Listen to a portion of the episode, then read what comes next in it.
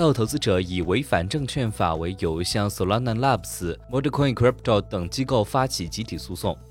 据加利福尼亚法院的诉讼文件显示 so 的投资者以违反证券法为由向 solana labs solana 资金会交易平台 one x 以及 solana labs 首席执行官 mordicoincrypto 联合创始人发起集体诉讼内部人员受益而对散户的交易者不利。此外起诉方还表示 mordicoincrypto 在推广该代币后将数百万美元的 sol 在二级市场上通过非常 x 的场外交易市场出售。